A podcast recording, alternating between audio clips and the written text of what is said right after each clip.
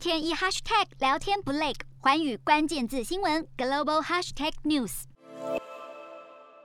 一点六兆美元，相当于南韩二零二零一整年的 GDP。二零二一年加密货币需求大爆发，让币圈人士普遍认为，与其把加密资产换回法定货币，不如留在区块链的世界中交易。更让去中心化金融 （Decentralized Finance） 简称 DeFi 应用的场景更加成熟，甚至被形容为虚拟的华尔街。以太坊作为加密货币二哥，因为开放原始码可以生成智慧合约，成为去中心化金融最主要的平台。而市场规模则可用总锁定金额 （Total Value Locked） 来衡量。而在其金融应用中，以去中心化交易所和借贷平台成长最快。此外，还有资产管理和衍生性金融商品等等。其中，Uniswap 是去中心化交易所的龙头。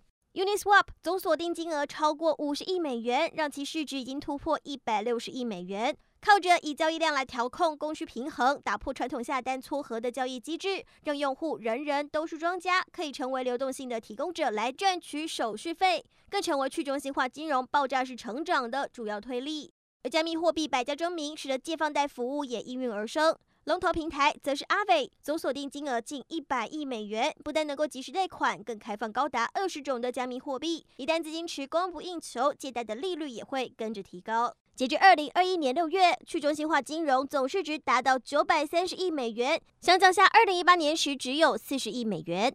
尽管去中心化金融少了中间机构抽成，成为低利率时代下投资人逐利的高报酬标的，被币圈视为是金融乌托邦。然而，富贵险中求，二零二一年六月，加密货币就曾经历经交易量暴跌超过四成的黑暗时刻，不少投资者更是惨遭割韭菜，求偿无门。然而目前其交易额占比只有百分之五，潜力无穷，也使得去中心化金融已经掀起前所未有的创新浪潮。瞄准新南向商机，剖析东南亚发展。我是主播叶思敏，每周五晚间九点记得锁定，看见新东协就在环宇新闻 MOD 五零一中加八五凯播二二二及环宇新闻 YouTube 同步首播。